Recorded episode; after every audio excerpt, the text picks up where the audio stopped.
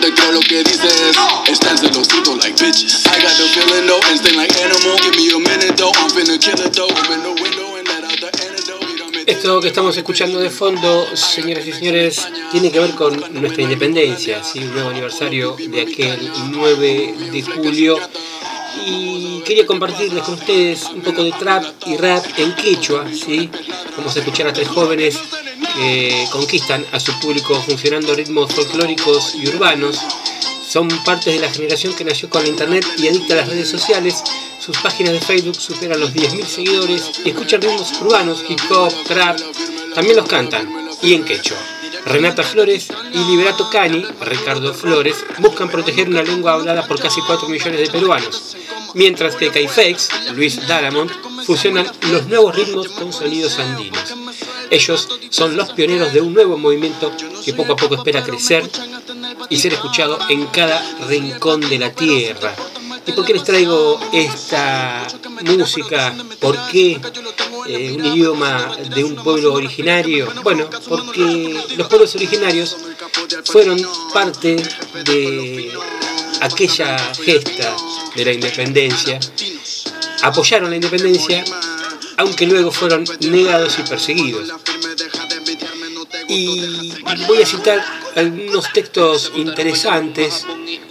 Uno de ellos tiene que ver con un documento que hicieron en la facultad de en la Universidad de Chubut, ¿sí? y que en su prólogo cuentan que en sus páginas reúnen documentos relevantes que dan cuenta de la participación, directa e indirecta, de los pueblos originarios en los procesos revolucionarios que llevaron a nuestra independencia. El itinerario se inicia con el relato de algunos de los cientos de movimientos andinos de resistencia que comenzaron con el Taquioncoy para alcanzar en 1780 su mayúscula pujanza con las sublevaciones de Tupac Amaru II y Tupac Katari. Enraizados en la cosmovisión andina, estos movimientos de restauración que tuvieron lugar bajo el régimen colonial contribuyeron a la formación de la conciencia y prepararon el camino de la independencia.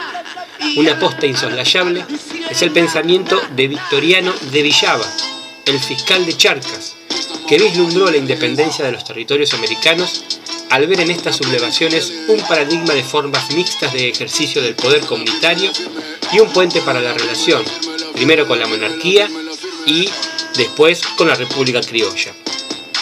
Las ideas de Villava encarnaron en las universidades de Alto Perú, en donde se formaron Bernardo de Monteagudo, Mariano Moreno y Juan José Castelli, figuras de marcada influencia en el proceso revolucionario.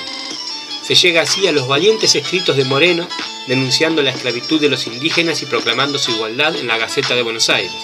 La voz de Castelli resuena en el lago Titicaca con su proclama de Tiahuanaco el 5 de mayo de 1811 y al año siguiente, Huánuco estalla al grito de Vuelve Castelli Inca, simultáneamente en Buenos Aires, mientras en el grito del sur Monteagudo difundía la magnitud del maltrato y del exterminio de los pueblos originarios, José de San Martín fundaba la Logia Lautaro. En otro tramo del recorrido, estas ideas se ven reflejadas en la letra de la Marcha Patriótica, única canción de las Provincias Unidas, que publicó la Asamblea General de año 3. La fase final del texto atraviesa la propuesta de Belgrano de restituir la dinastía de los Incas, presentada el 6 de julio en la sesión secreta del Congreso de Tucumán, que pese a contar con el apoyo de Martín Miguel de Güemes y de San Martín, suscitó encendidos debates que solo pueden ser comprendidos en su contexto. El 9 de julio de 1816, las Provincias Unidas en Sudamérica se independizaron de España y de toda otra dominación extranjera. Días después, el 25 de julio, en un acto público ante más de 5.000 milicianos, Manuel Belgrano tomó la palabra y arengó al pueblo con el anuncio de un gobierno para la América Meridional conducido por los descendientes de los incas.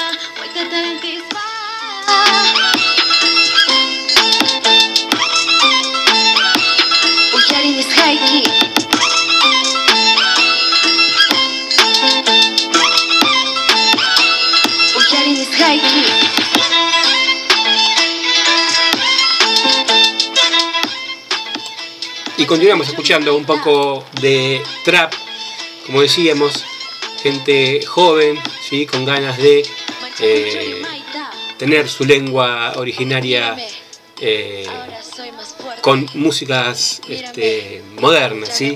Estamos escuchando en este caso a Renata Flores.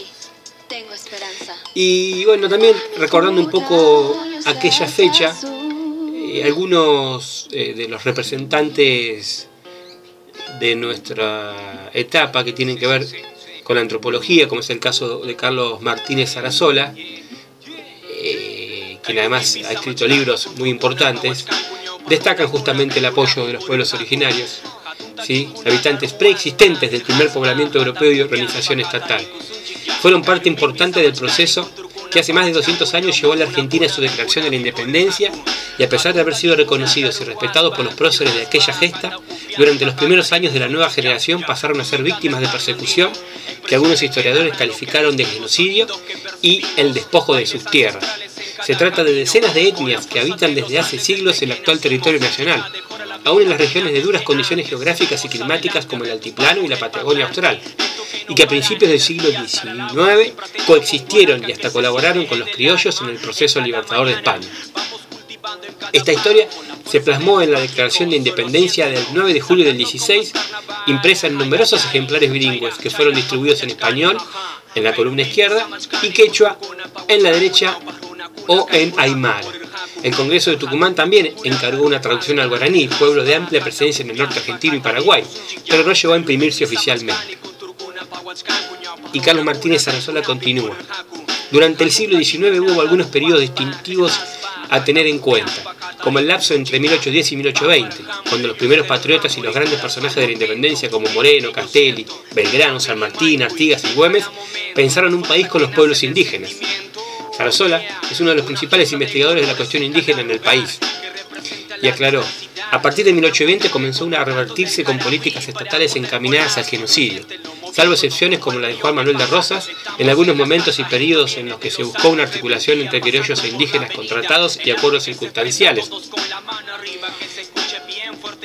Podemos decir que justamente eh, el cambio de visión política entre los originarios y la construcción de la nación se profundizó a mediados del 19 y tiene su punto de inflexión en la campaña militar de la Patagonia, defendida como conquista del desierto entre 1878 y 1885, comandada por el general Julio Argentino Roca.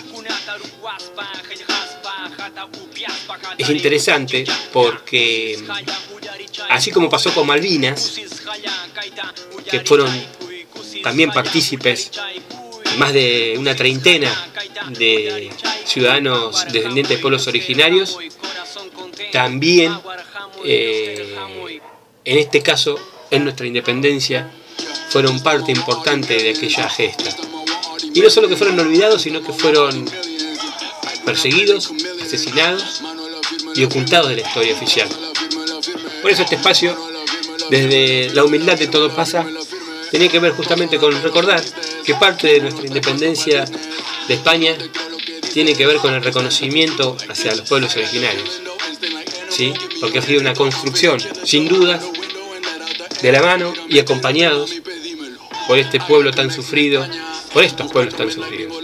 Y me parece que un ejemplo claro de eso es nuestro querido hermano pueblo boliviano, ¿sí? habiendo reconocido la plurinacionalidad y sentándolos en sus butacas de parlamento para discutir y debatir la cosa pública. Nuestro humilde homenaje en este 9 de julio, en el Día de la Independencia.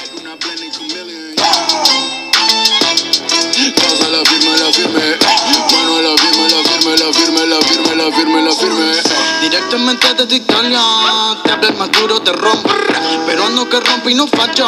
Me escuchas, te quedas en coma. Yo voy a cuesta por la finestra que comenzamos la fiesta. Llama al